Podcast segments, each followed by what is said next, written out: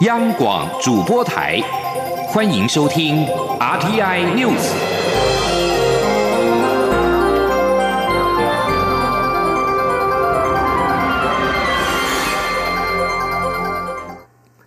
各位好，我是李自立，欢迎收听这一节央广主播台提供给您的 RTI News。针对高雄市长韩国瑜拜访香港中联办，蔡英文总统。正在南太平洋友邦访问，他今天在博流回应表示，中联办是中国在香港实施一国两制的机构，安排韩国瑜的造访很难排除是在制造一国两制的氛围，但他不清楚韩国瑜是否有此警觉。陆委会则呼吁高雄市政府尽快对外说明会面的情形，以示外界疑虑。记者王兆坤在博流的报道，韩国瑜拜访香港中联办。蔡英文总统在博流参访行程的衔接空档，向随团采访的记者团发表看法。总统说：“大家都知道，中联办是中国实施在香港实施一国两制的重要的机构啊。那呃，安排韩市长去这个机构拜访啊，呃，也很难排除是在制造一个一国两制的氛围了哈。那。”我也不清楚是不是我们呃韩市长有没有这样的警觉。陆委会则表示，注意到韩国瑜拜访香港及澳门中联办后，台湾及香港部分舆论出现的忧心反应。虽然韩国瑜强调此行是在交朋友与推销高雄，但陆委会更希望，也相信他在会面中真正传达了台湾社会，甚至香港社会对北京政权操控一国两制。违反民主的严重关切，这应该是民意对台湾政治人物展现民主力量的期许，而非酸言酸语。韩市长不妨正面看待，否则就是对国际社会、对台湾社会，甚至对香港社会送出错误的讯息。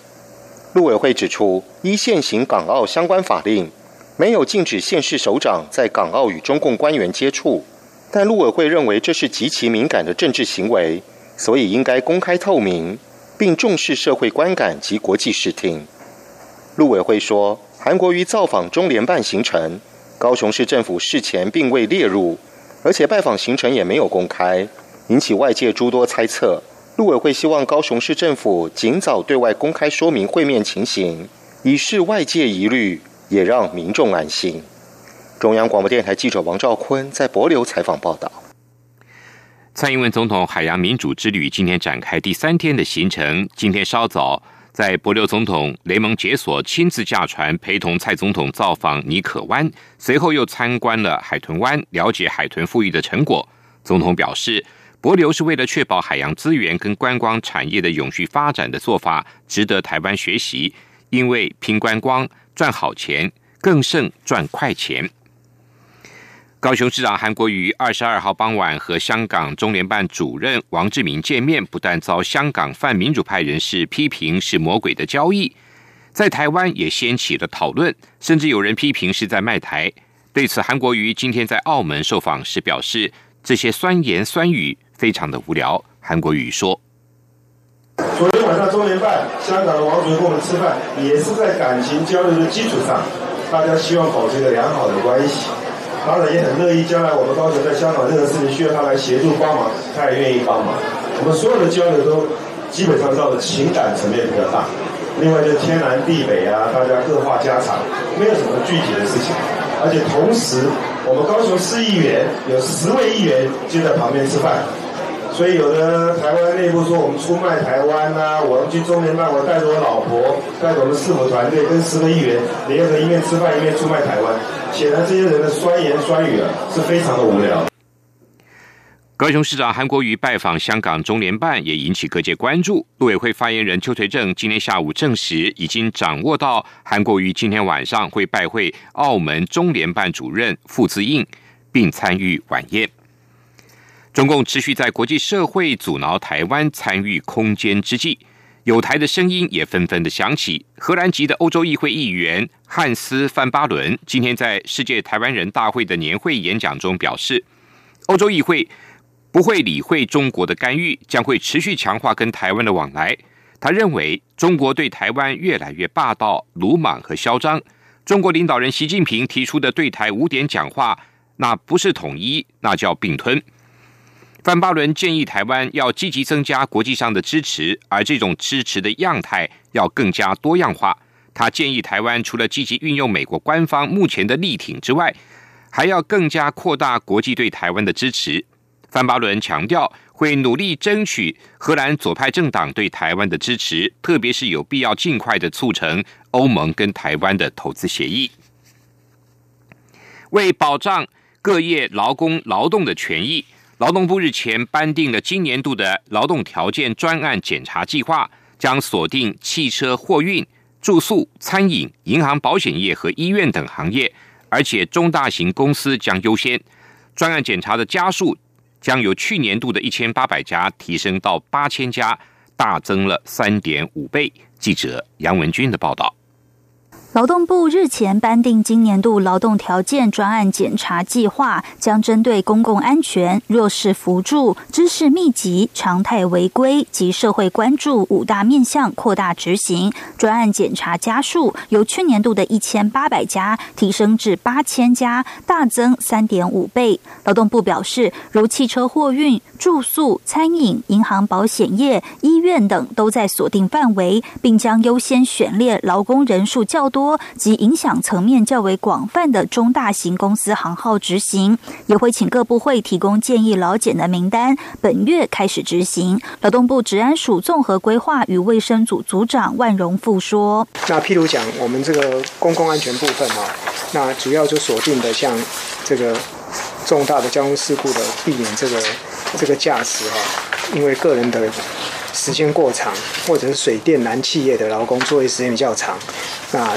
首次就把水电燃气业纳入啊，我们列入我们这个公共安全的议题的面向来检查。劳动部强调，专案检查结果也会函知各目的事业主管机关，作为日后租税抵免、审查、评鉴、换照的重要依据。至于小型企业，劳动部今年额外推出规划劳动条件落实法遵实施计划，针对低度风险小型微型企业进行法遵访视，由劳检员临场辅导，但不会直接劳检。不过，为何针对中大型企业进行专案劳检，小企业却？指辅导，治安署说，由于国内三十人以下小型企业占大多数，考量各行各业作业形态不同，违规风险、情节与企业规模等不尽相同，确实需要运用分级管理做法，让企业落实法遵。治安署说，劳动检查的目的不是裁罚，最终还是要让事业单位能够守法，因为小型事业单位人力有限，资源相对匮乏，所以原则上先采法遵访视的方式。给予行政指导过程中，如果发现需要改善的部分，访视人员将协助改善。中央广播电台记者杨文君台北采访报道。澳洲气象局表示，极具毁灭性的两个四级的热带气旋直逼澳洲北部跟西部沿岸，迫使当局撤离当地的居民。发行社报道，澳洲气象局表示，热带气旋崔佛风速高达时速两百五十公里，正逐步的推动一波暴潮，预计今天将在。卡本塔利亚湾的北领地港都麦克阿瑟港附近登陆。澳洲气象局表示，崔佛会在沿海地区带来非常危险的暴潮。北领地跟紧邻的昆士兰省广大区域，恐怕因为暴雨引发洪患，因此已经在热带气旋来临前先行撤离这两地的多社区的居民。在此同时，另外一个四级气旋维洛尼卡正在逼近人口较多的西澳省矿业重镇皮伯勒。估计今天晚上或明天就会登陆。去年十二月十八号，一颗流星飞过白令海的上空，但几个月之后才被人注意到。美国国家航空及太空总署 NASA 二十二号公布了这颗流星卫星图。这颗流星爆炸释放了大约十七点三万吨的 TNT 的爆炸的数量，这是一九四五年二战时广岛原子弹爆炸当量的十倍多。拉萨地球观测卫星上的两架仪器拍到了卫星图中可以看到这团火球在大气层中瓦解的几分钟之后留在云层上的痕迹。这是二零一三年俄罗斯车厘亚宾斯克陨石爆炸事件以来进入大气层时暴力爆